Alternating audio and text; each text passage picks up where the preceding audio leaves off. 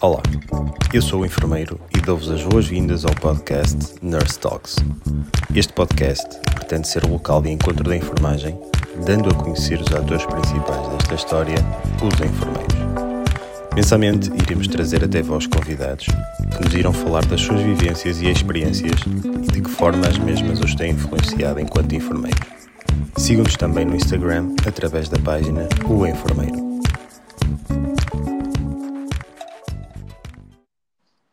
O convidado de hoje do podcast Nurse Talks é Luís Viegas, enfermeiro da Unidade de Evacuações Aéreas, que veio partilhar connosco o seu trabalho, a realidade no acesso a cuidados de saúde no arquipélago dos Açores e de que forma a sua unidade contribui para tal.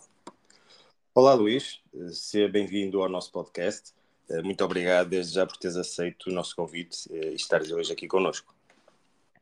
Olá, bom dia, uh, obrigado pelo convite. É, a minha primeira vez no podcast mas os parabéns pela iniciativa de ter um podcast só sobre enfermagem e que, e que nos permita falar sobre coisas tão, tão, tão específicas da nossa profissão, de uma forma que seja facilmente repetível e, e audível por todos. É claramente uma, uma muito boa iniciativa. E, e, pronto, cá estamos. Muito obrigado. Vamos, vamos a isto, vamos a isto. Fala-nos então um pouco sobre ti, quem é o enfermeiro Luís Viegas, eh, por onde andas, por onde tens andado, o que é que tens feito. Eh, fala-nos um bocadinho okay. de ti então. Ok, um, eu sou, sou enfermeiro desde 2000, desde 2000 um, e trabalho desde 2000 nos Açores, mas não, não sou de cá, na prática. Eu sou, sou um beirão, a minha família é toda da Beira Alta e residi em Santa Combadão até até, até cerca dos 18 anos, na altura que concorri para a universidade. Quando concorri, realmente fui colocado cá em enfermagem. Enfermagem era o curso que eu queria, sempre foi uma. Cá eh, estamos a falar de, eh, da terceira, não é? Sim, sim, sim, sim. Que eu fiquei cá, cá colocado na Ilha Terceira, exatamente. Nos São Miguel também tem. que há outra escola de enfermagem. Ou... Exatamente, exatamente. Há uma outra escola de enfermagem em Ponta Delgada, em São Miguel. Um, e na altura, acho que fiquei primeiro nesta e fiquei em segundo lugar na de Ponta Delgada. Aliás, eu nem sequer conhecia muita coisa dos Açores na altura. Mas vim, foi uma aventura, vim sozinho uh, e pensava: olha, bem, vou para lá e vou tirar o curso e depois provavelmente volto para a minha realidade. Sim, Exato. sim. E entretanto passaram, desde 96, passaram alguns anos. Tirei cá o curso da altura, era o curso de bacharelato, ainda na altura, e tive a oportunidade de fazer logo o ano de complementar de, de, que dava para a licenciatura, onde complementar de formação, complemento de formação, acho que era assim de chamado. Uhum. E pronto, e depois acabei de ficar licenciado, comecei a trabalhar no hospital, ainda estava no curso, uh, e comecei a trabalhar, tive praticamente um ano numa unidade de cuidados intensivos aqui do hospital, e depois, entretanto, mudei-me para a urgência, e pronto, desde então, tirando um pequeno interregno de quatro anos que tive no internamento, tenho trabalhado sempre na urgência do hospital, na urgência geral, que, uhum. que, é, que é que nós temos cá, e depois, ao longo deste tempo, fui, fui, fui, fui sempre investindo na área do doente crítico. Quando começou o serviço pré-hospitalar cá na, nos Açores, e foi em 2012, em 2013 as CIVs passaram, a CIV, que é o que nós temos cá, passou para o hospital e eu integrei esse projeto e desde 2014 também integro a, a, equipa da Unidade de Evacuações Aéreas da região autónoma dos Açores, que é um, um parceiro muito importante do, do, transporte do doente crítico dentro do, do arquipélago e para já fora vamos, do arquipélago. É isso que já vamos abordar de seguida. Portanto, o teu percurso desde nestes 23 anos, se é assim que se pode dizer, tem sido sempre aí pela, pela Ilha Terceira. Sim, sim, é sim, o sim. Hospital Divino Espírito. Uh, se, podes, como é que se chama? Ah, uh, o Hospital de Ponta Delgada chama-se Divino Espírito Santo. O Hospital da Ilha Terceira chama-se Santo Espírito da Ilha Terceira. E depois há um outro Santo Espírito também em Évora, acho eu, e, e pronto, os nomes vão-se vão -se repetir, mas sim, é, é, Santo Espírito. E o Divino Espírito Santo de Ponta Delgada só, só disso são diferentes. Relativamente, também tens feito alguma formação complementar, nomeadamente a nível de mestrado, que também fizeste aí na, pela terceira ou, ou fizeste? Não, não, eu, eu tive a frequentar o mestrado, eh, foi em Évora, na altura, ah, okay. em 2016, foi uma, uma associação de, de, escolas de enfermagem, fizeram mestrado em associação e era Castelo Branco, Castelo Branco, Porto Alegre, Évora, Setúbal e Beja, na altura. E, e o ano, o meu ano decorreu em, em Évora. Na altura tivemos que deslocar a nossa família, porque a minha mulher também é enfermeira, e na altura ela também tirou, também frequentou o mestrado como eu, na mesma altura. E tivemos que deslocar a nossa família para lá, na altura, durante dois anos. Mas pronto, entretanto já, já terminámos essa etapa e já voltámos à, à Ilha Terceira. Falando então aqui da, daquilo que é a tua realidade neste momento e, e, a realidade do arquipélago dos Açores, que é composto por nove ilhas, ou oito e pico, como, como se costuma por aí dizer. oito e pico, gosto dessa expressão. Normalmente na terceira nós dizemos oito e um parque de diversões, porque a ilha terceira, apesar de apesar de não ter uma elevação como o pico, mas tem uma outra coisa que tem, tem sempre festa, tem sempre eventos a acontecer, é uma ilha muito culturalmente muito ativa, com, muita, com, com, muitas atividades a decorrer ao mesmo tempo e ao longo do ano, nomeadamente o Carnaval da Ilha Terceira, que é um, algo que deve ser visto e participado, que é uma experiência diferente. Uh, mas sim, mas é, também conheço essa expressão do oito e pico, realmente. E também subir o pico também é uma, também é uma ótima uma, Olha, uma ótima, e uma ótima aventura. Um conjunto de, de, convites aos nossos ouvintes para, para conhecer Pico, Terceira e por aí fora. Mas, claro. mas como estava a dizer, é, é, o arquipélago dos Açores é composto por nove ilhas, faz que, que faz com que o acesso a cuidados de saúde possa não ser feito de uma forma mais equitativa possível. Fala-nos então só aqui um bocadinho de, desta realidade, uh, dos Açores ao nível do acesso a cuidados de saúde e, e da organização okay. mesmos um, e da realidade do Serviço Regional de Saúde dos Açores. Pronto, um, como disseste bem, nós temos nove ilhas divididas por três, três grupos no, no arquipélago. Os três grupos não são propriamente perto um dos outros, portanto, a distância entre o ponto mais ocidental e mais oriental do arquipélago é, ronda os, praticamente 700 km, portanto é maior do que a distância de Portugal de norte a sul, uh, com muito mar que, que, que nos uh, separa. E as ilhas, cada uma delas tem a sua realidade, nem todas as ilhas são iguais. Né? Temos uma ilha do Cosco que tem 400 habitantes, temos ilhas com 4 mil habitantes, 8 mil habitantes, depois temos duas ilhas que realmente têm um pouco mais de população. A terceira tem 50 e tal mil, 60 mil, grosso modo, e São Miguel tem aproximadamente metade da população da, dos Açores, tem 120 mil pessoas. Ok. okay. E, agora como é que a gente consegue que o Serviço Regional de Saúde seja equitativo e seja, consiga dar o mesmo tipo de, de atendimento a toda a gente? É realmente difícil, não é?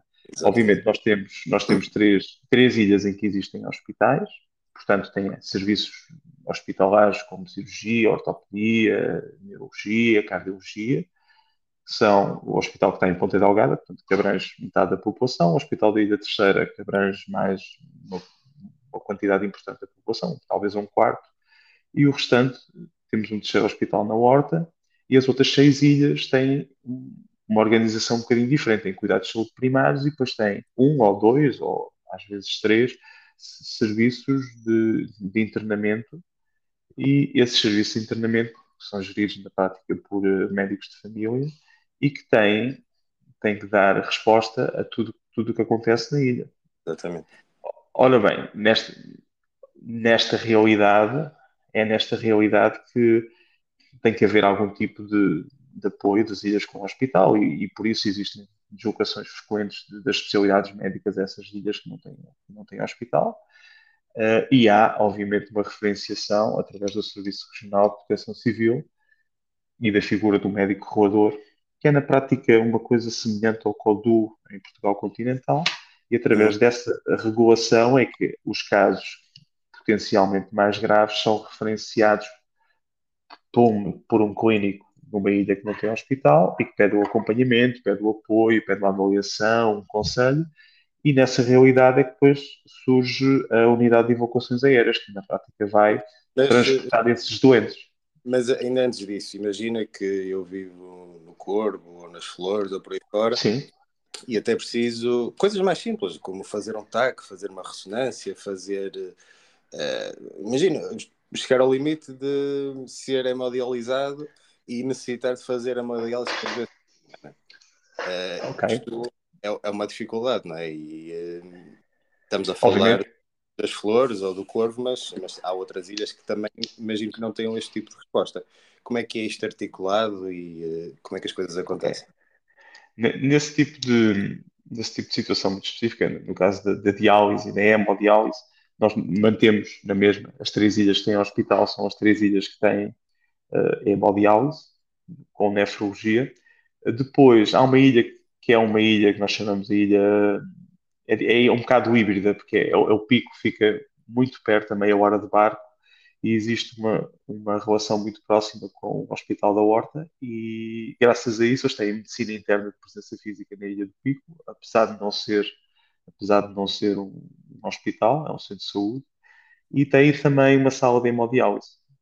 Ora bem, das ilhas que não têm hospital, e tirando obviamente o Pico, com esta proximidade geográfica, todas as outras ilhas em que exista uma pessoa que necessite fazer diálise, obviamente isso implica uma avaliação do, do serviço de diálise uh, da área de influência e poderá acontecer o seguinte, se ela necessitar, por exemplo, de diálise e puder ser uma candidata a diálise peritoneal, se ela for capaz de o fazer ou tiver um cuidador que consiga fazer isso, é, é, é criada toda uma logística para ter todos os solutos da ilha para estarem disponíveis e a pessoa e a pessoa depois tem um acompanhamento de equipa de enfermagem para ensinar e para vigiar e para na prática monitorizar a aprendizagem das pessoas e elas poderem fazer diálise peritoneal.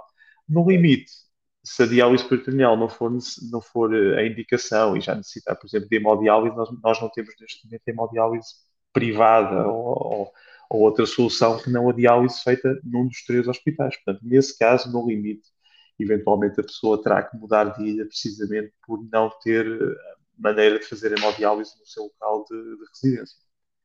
É uma das contingências. Claro, a nível do, de, de exames de diagnóstico e por aí fora, eh, as pessoas têm que colocar mesmo, não é? Em nível de exames de diagnóstico, algumas das ilhas já vão tendo TAC. Neste momento, tirando as ilhas do hospital, o Pico e o São Jorge já têm TAC. Uh, existe uma vontade política de, de, colocar um TAC também na, na Ilha das Flores, por estar claramente mais longe das outras. Uh, mas não, tudo que sejam esse tipo de exames, as pessoas acabam por ter que se deslocar a, a uma das ilhas de referência para fazer esse exame assim mais específico. Por exemplo, uma portanto, portanto, a rede de referenciação acaba por ser muito importante. Exato, exatamente. É uma, uma, pegando nisso, uma especialidade que acaba por ter muito impacto e que a oncologia, por exemplo, há, há especialidade de oncologia em, em, todas as ilhas, ou pelo menos nestes três principais hospitais? Sim, destes, destes três hospitais, neste momento, há oncologia em, em Angra, temos oncologia e temos também medicina nuclear, já com radioterapia que é na prática a referência para, para a referenciação, para a referenciação regional, que é recente e veio permitir que muita gente não fosse necessariamente deslocada para Portugal continental numa situação tão difícil da sua vida e pudesse estar mais perto da região. Uh, Ponta Delgada também tem oncologia. A Horta, eu desconheço se tem oncologia, mas sei que tem alguém, provavelmente de medicina interna, que está a fazer esse acompanhamento. Uh, portanto, todas as outras ilhas têm que fazer a deslocação uh, para este tipo de especialidade a uma destas, não é? É, mesmo oncologia, oncologia que é aquele caso paradigmático, recentemente por uma decisão política passámos a ter radioterapia e medicina nuclear na prática, aqui na Ilha Terceira, que faz a referenciação, que é para todo o arquipélago, que veio permitir que muitos, muitos doentes que tenham desse foro não tivessem que ser deslocados para Portugal continental e pudessem realmente estar mais próximo da região. Depois temos, obviamente, os três hospitais têm oncologia. Tenho dúvida, não, não tenho a certeza, e os, as minhas desculpas por isto, realmente não é, uma, não é uma especialidade com a qual eu me relaciono muito, né? mas na, na, Ilha do Faial, na Horta, eu sei que existe oncologia, não sei se é, é feita através da medicina interna, se é através da, da oncologia mesmo. Mas, de qualquer maneira, tu, todas, as, eh, todas as pessoas que realmente tenham alguma necessidade desta área ou de uma área assim mais específica acabam por ter que ser referenciadas pelo clínico que, que os está a acompanhar e referenciadas para uma das ilhas e provavelmente têm que ser deslocadas temporariamente enquanto fazem alguns exames mais diagnósticos mais, mais específicos. Lá está, uh, não é possível ter um TAC para para todas as ilhas, para um TAC por pessoa, ou um cirurgião por, por, por 100 habitantes, ou por 200 habitantes, ou anestesia, obviamente.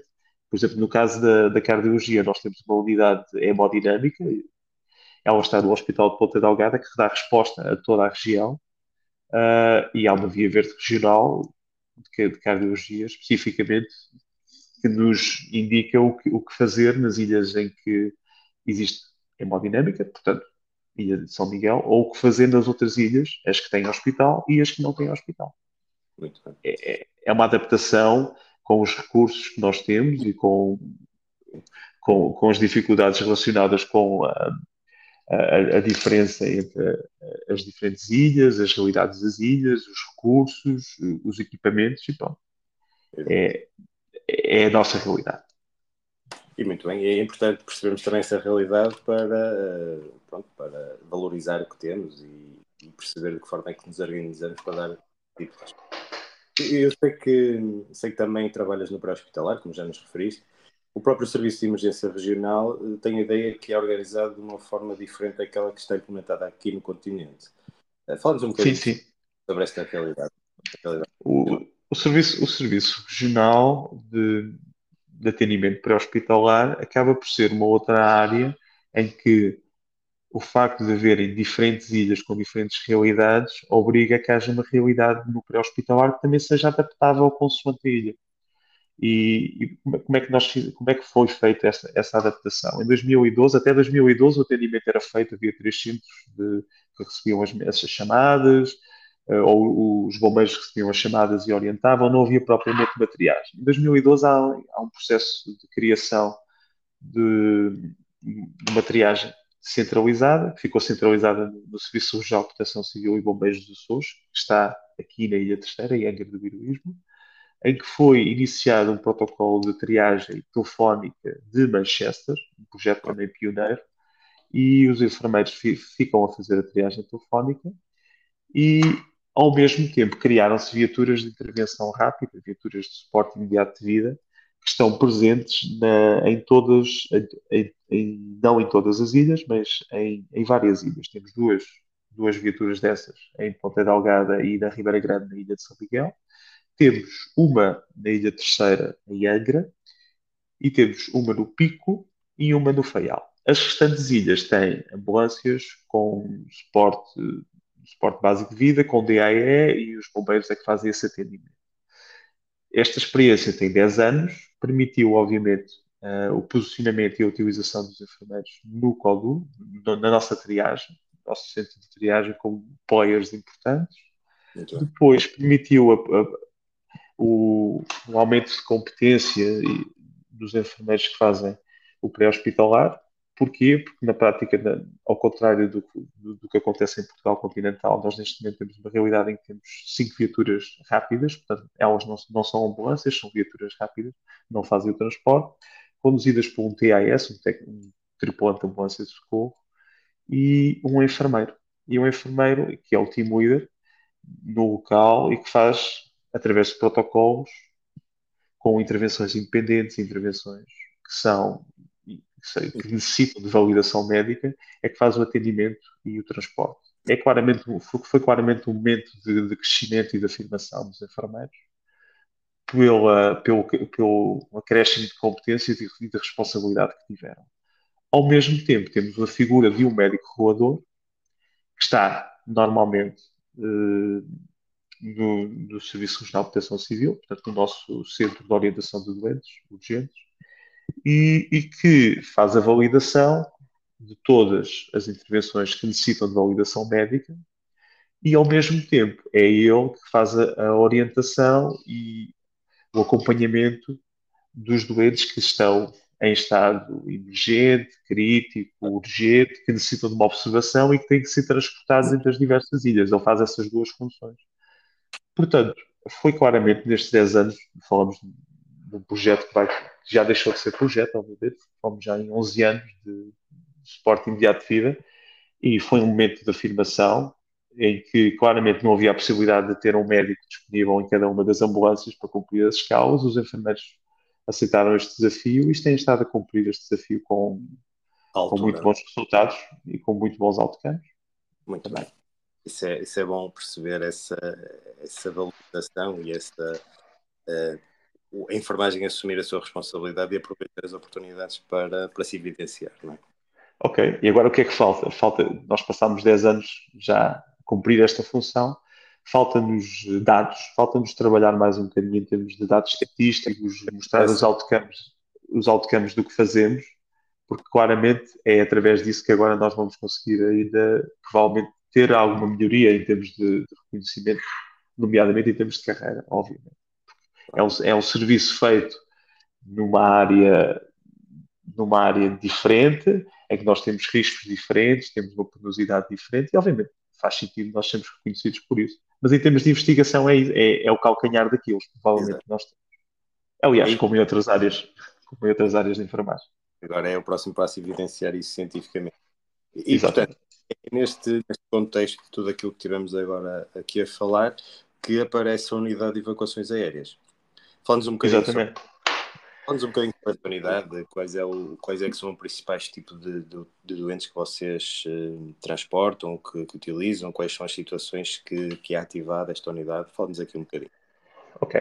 Sempre, sempre houve necessidade de, de, de de, deslocar doentes entre as diferentes ilhas. E, obviamente, quando falamos de um doente que está que tem, tem uma necessidade de ser evacuado rapidamente, ela, obviamente, tem que ser via aérea, porque a marítima era muito difícil, tirando aquele contexto muito específico do Pico para o Faial, em que alguns colegas ainda fazem evacuações, e bem, fazem evacuações por via marítima, entre as ilhas do Pico e do Faial.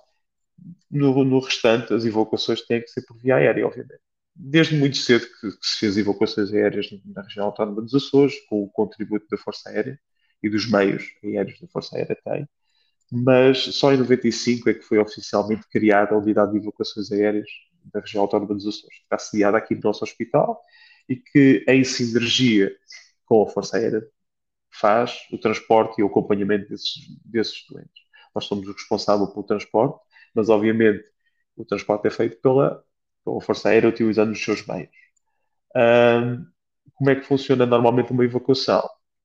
É, há um doente que é referenciado numa qualquer ilha, até pode ser numa ilha do hospital e que esgotou claramente a sua, a, a, o seu nível de assistência e não tem mais nada que possa oferecer e ou precisa de cuidados mais diferenciados. Vamos imaginar, por exemplo, um doente que tenha um infarto agudo de miocárdio, que tenha um, com elevação do segmento ST. Esteja em, em que ilha for, com exceção de São Miguel, a unidade de evacuações terá que o ir transportar e, e transportá-lo para São Miguel para estar na sala de hemodinâmica antes das 24 horas.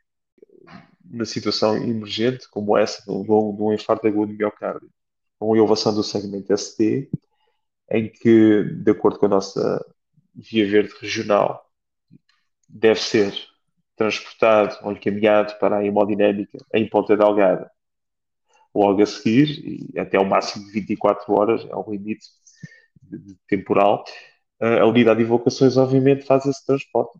Há um, um médico roador recebe uma chamada de um clínico qualquer, que pode ser de um hospital ou de um centro de saúde, depende, e que há a transmissão de dados, há, há, todos os centros de saúde têm um monitor que faz telemetria, portanto transmite ECG transmite dados em tempo real, o médico regulador valida o ECG, pode até enviar o ECG para a cardiologia a ponta delgada, é confirmado, é ativado, são dadas indicações sobre o que fazer eh, para, para estabilizar o doente, é ativada a equipa de evacuações da unidade de evacuações, essa equipa junta-se no hospital, reúne o material e a informação toda necessária, desloca-se até até a base aérea das lajes, que é onde estão sediados os meios da Força Aérea, e descola e vai, vai à, à unidade de saúde na ilha onde está esse doente, estabiliza o doente e faz o transporte e acompanhamento com a Força Aérea até, até ao sítio, neste caso será a hemodinâmica em Ponta Delgado.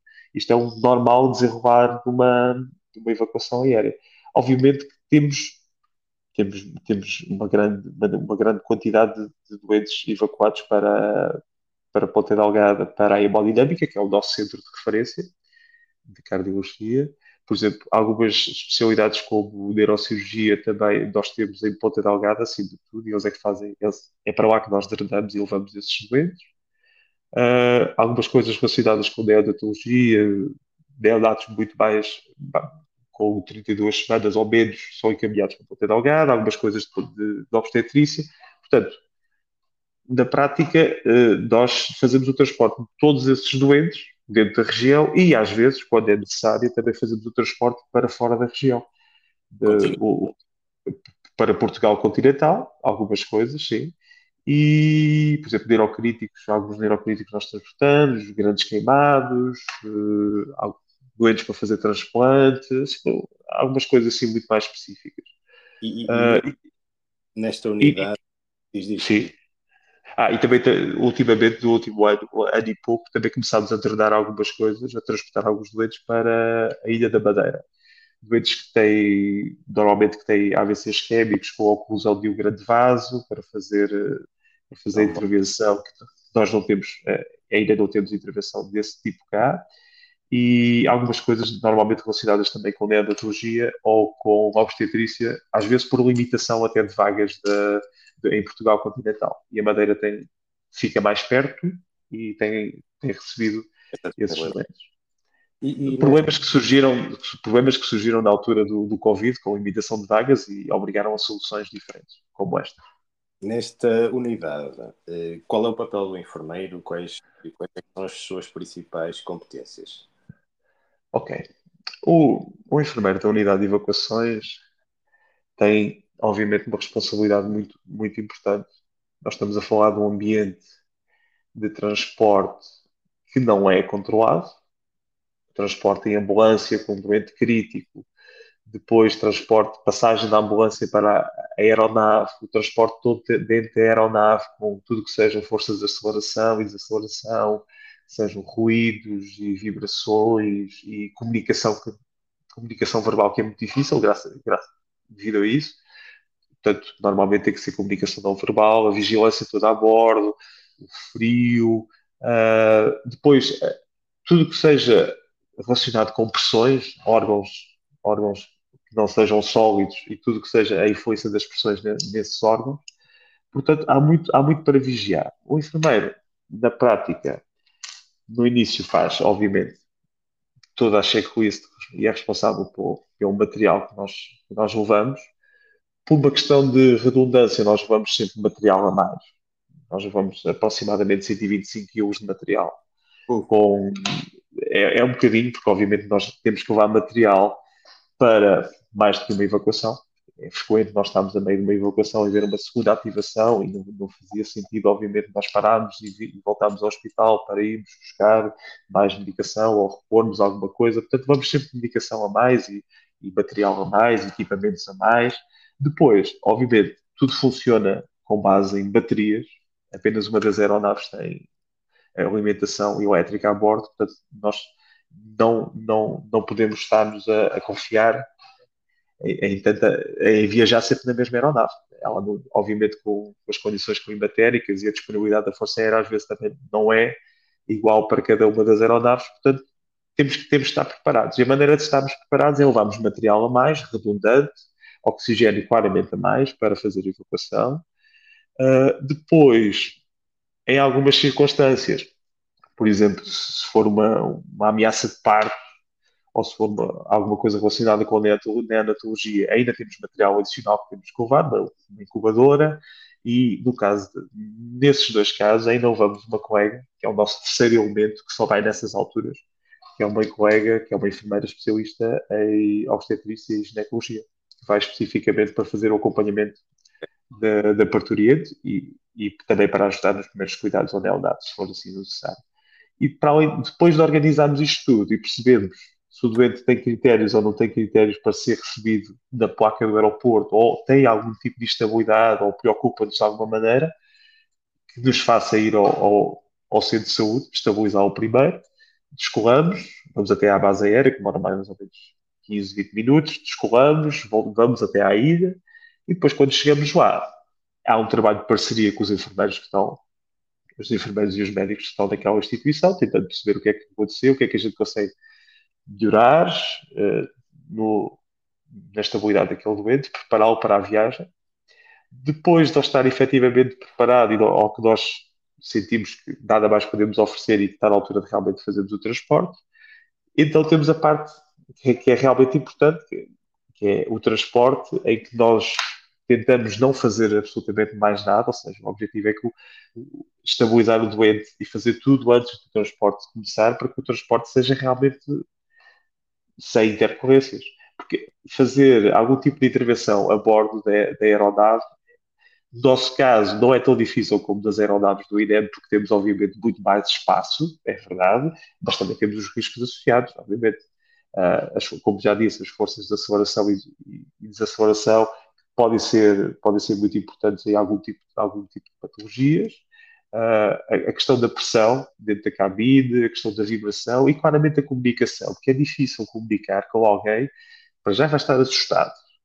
O, a aeronave militar, obviamente, tem uma configuração diferente, tem um ruído diferente, não é propriamente, não é propriamente um avião comercial, é diferente e tem um impacto diferente. Depois, a, a própria situação de doença, a, não, a não, não, capacidade de comunicar. Nós, nós, enquanto enfermeiros, temos que gerir esse processo todo de forma que haja comunicação, obviamente, consigamos ter a pessoa minimamente calma e esclarecidas as suas dúvidas e, e, estarmos ali sempre presentes com ela. Depois, em termos de vigilância, obviamente, os alarmes têm, têm que ser alarmes visuais, com intervalos muito mais curtos, para nós conseguirmos perceber rapidamente se está ou não está a acontecer alguma coisa diferente que a gente consiga intervir mais cedo. Uh, por exemplo, é frequente nós colocarmos um medidor de, de ETCO2 Uhum. Não, não só dos doentes que realmente têm essa indicação, mas em muitos doentes que às vezes até estão em respiração espontânea, porque na prática nós conseguimos, para além do ETCO2, ter uma curva efetiva de frequência respiratória. E eles vão lá, no meio daqueles lençóis todos e os cobertores, e às vezes não é tão fácil nós conseguirmos perceber se, se a ventilação está a ocorrer bem ou não. Portanto, tudo, tudo que nós consigamos preparar para ter visualmente a percepção, uh, os alarmes, as seringas, tudo virado para nós, uma série de, uma série de intervenções. Os drenos, a colocação dos drenos, uh, na prática, tentando evitar qualquer tipo de intercorrência a bordo, porque a bordo depois é mais difícil, a comunicação é realmente difícil. Claro. Uh, e, e é. Diz, diz. Já é bastante, já é bastante. Uh, neste, neste, neste contexto, o que é que é mais valorizado no recrutamento para uma posição de enfermeiro aeronáutico? Uh, algum tipo de formação que é necessário? Uh, sim. Uh, o nosso, em termos legais, o nosso despacho cria e fala da unidade de evacuações, refere lá num ponto que era necessário para todos os elementos terem em dia, atualizados, o suporte avançado de vida de adulto, o suporte, o curso de trauma pré-hospitalar superior e algo de neonatologia. Na prática, obviamente, desde, desde, desde o momento em que nós ficamos com a mais com a área também da neonatologia e com a área da, da obstetrícia, fizemos um curso de, de, emergências obstétricas, obviamente para nos ajudar um bocadinho de, desta contextualização. Em termos de neonatologia, uh, estamos a trabalhar para isso, estamos a trabalhar para isso. Agora um, um pedido para nós fazermos novamente o nosso curso de suporte avançado de vida uh, pediátrico. Mas, na prática, depois há um trabalho que também tem que ser muito individual, obviamente por exemplo, no meu caso, a pediatria sempre foi uma área que ao início preocupava imenso e era realmente alguns dos meus traumas mais, mais, mais, mais presentes são da área da, da, da pediatria e, e, ao início era claramente difícil para mim. Agora fiz, fiz o trabalho, habituei-me, fui, fui estudando, fui fazendo cursos e neste momento até sou, suporte, sou formador de suporte avançado de vida pediátrica europeu, que foi uma conquista grande para mim, porque me permitiu estar mais à vontade numa área em que, obviamente, a casuística é baixa, e ainda bem, obviamente, mas quando aparece alguma coisa, eh, a, a resposta tem que, ser, tem que ser dada e, e, é bom que essa resposta seja a resposta adequada e que seja atualizada. Como em tudo, uh, o conhecimento científico evolui a um, a um, ritmo bastante rápido e nós temos que o acompanhar e, e, foi isso na prática que eu fiz. Depois há outras áreas importantes como a fisiologia de voo e, e tudo, tudo, que está relacionado com os aspectos militares e é um curso que nós fazemos, fizemos já com a Força Aérea, até que nos permite uh, haver uma troca de, de, experiências e nós conhecemos um pouco mais da linguagem da, da intervenção deles. Porque, obviamente nós temos que trabalhar em equipa, ok? E às vezes, muitas das situações, nós temos que trans, trans, tentar transmitir à equipa, à equipa militar, tipo de doente é que vamos transportar, se existe ou não existe algum tipo de limitação de, de altitude, alguma limitação na, na, na, forma como é feita a descolagem, uh, se é possível que haja ou não haja uma, uma desfibrilação a bordo. Tem, tem, algumas, tem, tem, algumas nuances. E, obviamente, o facto de trabalharmos em equipa e de conhecermos a realidade deles uh, dá-nos essa vantagem de nós, efetivamente, conseguirmos trabalhar para o bem, para o bem daquele doente. Sim, e estarem todos aqui em sintonia e todos falarem a mesma linguagem, não é? Sim, sim, sim, sim, sim. sim.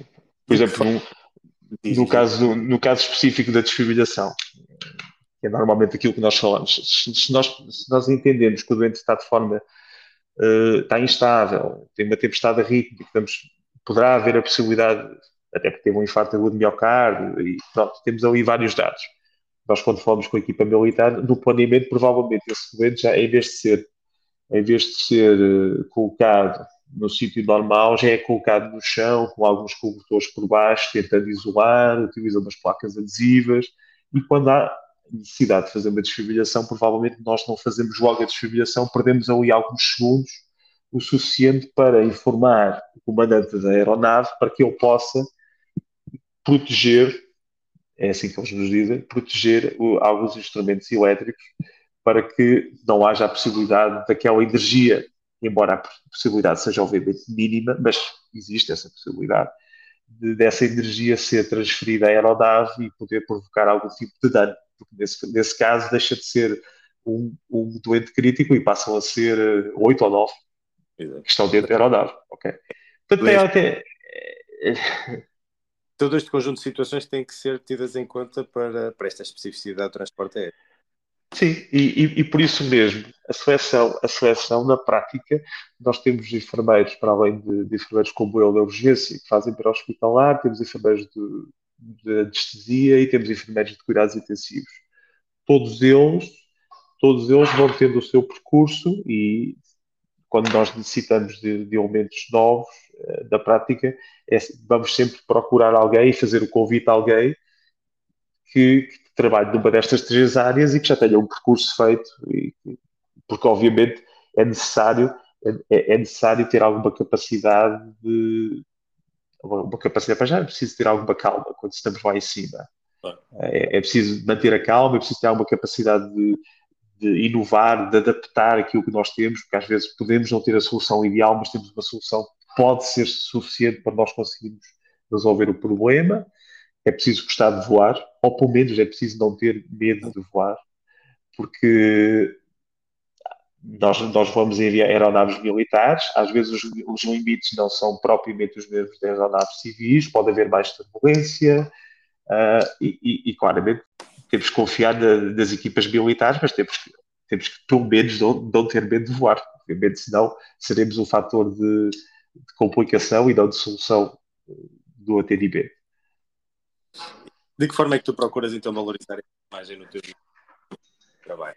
Pois, para valorizar a enfermagem, olha, é uma área, é uma área, eu, eu trabalho na, eu trabalho nos três níveis, como eu costumo dizer, eu trabalho no pré-hospitalar, trabalho no, no intra-hospitalar na urgência e trabalho no transporte inter-hospitalar, portanto, no passo a seguir. Já me aconteceu algumas vezes em que fui buscar um doente no pré-hospitalar e acabei por ser eu a levá-lo do, da evacuação aérea, portanto, acaba por atuar aos três níveis, dos três níveis e põe com três níveis de dificuldade e três níveis de desafio. É como disse há pouco, o conhecimento está sempre a evoluir, aquilo que a gente fazia há 10 anos não é aquilo que nós fazemos agora. Veja-se, por exemplo, as novas, as novas recomendações para imobilização do trauma, por exemplo, ou, eh, estão claramente a mudar e o, a forma como eu tento valorizar a enfermagem é claramente estando atualizado porque é, é claramente a solução. Estando, atualizado, fazendo sempre, sempre que possível, fazendo uh, reuniões com colegas que fazem o mesmo que eu, falando com eles, trocando experiências, indo a congressos, como recentemente estive no congresso do Doente Crítico em Setúbal, em que falámos exatamente sobre estas três áreas. Uh, e depois, claramente, a formação interpares é, é, é é a solução, porque claramente temos de trabalhar a equipa e a melhor maneira de trabalharmos a equipa é conhecer os outros elementos da equipa, ajudando-nos, uh, trocando experiências e, e ajudando-nos a cada daquelas alturas em que nós precisamos de conversar sobre alguma coisa.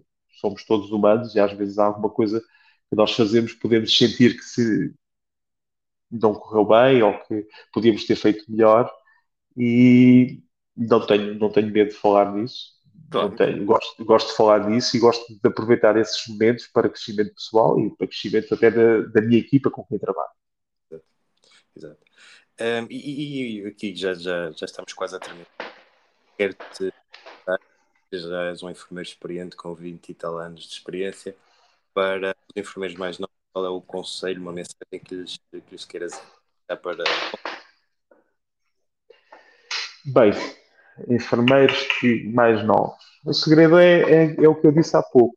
O segredo é, já é preciso gostar de enfermagem. É preciso gostar de quem, de cuidar. É preciso gostar de cuidar de pessoas nas suas diferentes etapas da vida. E, e às vezes é, é muito fácil fazer a diferença. Basta cuidar. E, e para tal é preciso estar atualizado. É preciso estar disposto a investir e estar atualizado naquilo que são os nossos conhecimentos. O, o curso prepara-nos de uma forma melhor do que em muitos, em muitos países da Europa, pelo menos é, é, é, isso que nós vamos ouvindo dizer, que realmente a nossa formação básica é bastante, bastante melhor que muitos, muitos cursos. Aliás, eu, eu vi, tive, a, tive a oportunidade de ver o primeiro episódio, o primeiro episódio do, do podcast, e realmente fiquei com essa sensação também, também já era a sensação que eu tinha. Agora, depois é preciso não parar. É preciso escolher algo, obviamente. Nós não podemos tentar ser muito bons em tudo e mais alguma coisa, em todas as áreas.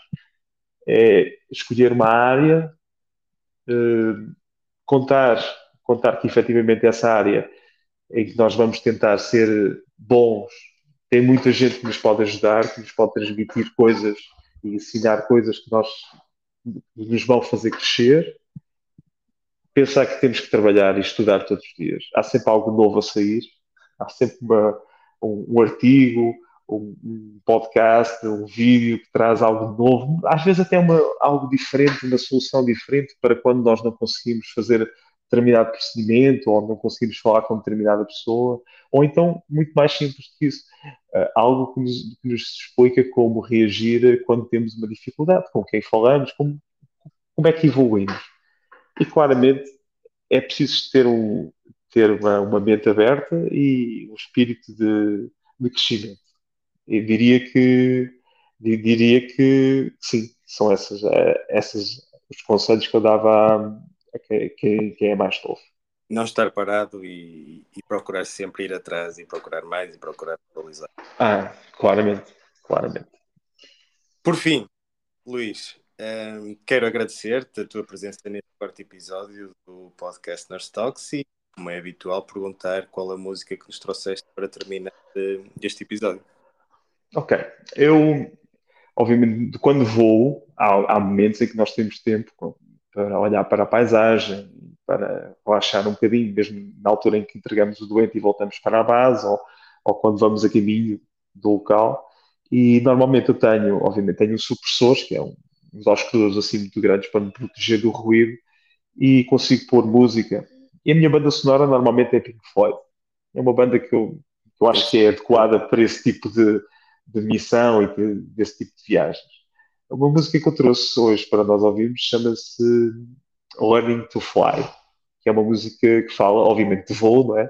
Mas que fala, acima de tudo, da maneira como nós reagimos para as adversidades e como nós nos podemos uh, identificar e melhorar e superar essas adversidades.